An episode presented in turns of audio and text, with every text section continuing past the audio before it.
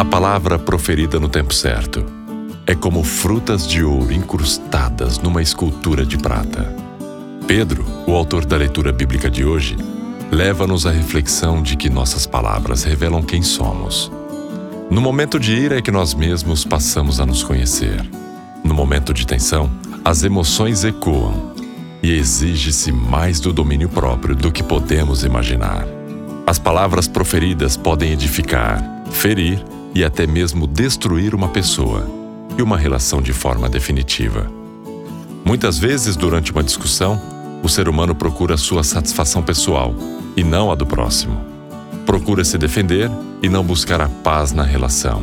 Por isso, faz-se necessário medir as palavras antes de proferi-las, buscando temperança e equilíbrio, medindo também as possíveis consequências delas.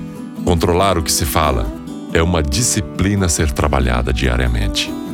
Parece incômodo nos policiarmos diariamente com relação às nossas palavras. Mas esta ação resultará em crescimento pessoal e principalmente espiritual. Em Lucas 6,45, as Escrituras Sagradas nos dizem que a boca fala do que o coração está cheio. O coração cheio de rancor é vazio de amor. Portanto, vazio de Deus porque Deus é amor.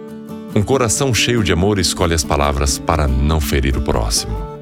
E, se necessário, muda seu vocabulário em busca de uma relação interpessoal serena e sadia.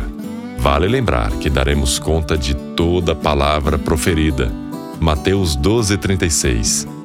Se você passar por algum problema de relacionamento interpessoal, seja no trabalho, em casa ou onde quer que você esteja nesse momento, Ore a Deus pedindo que Ele mude você e não os outros. Tome a iniciativa de mudança, mesmo que você julgue estar certo, e verá como você ganhará tranquilidade e paz interior. Domine sua língua e não deixe que ela domine você.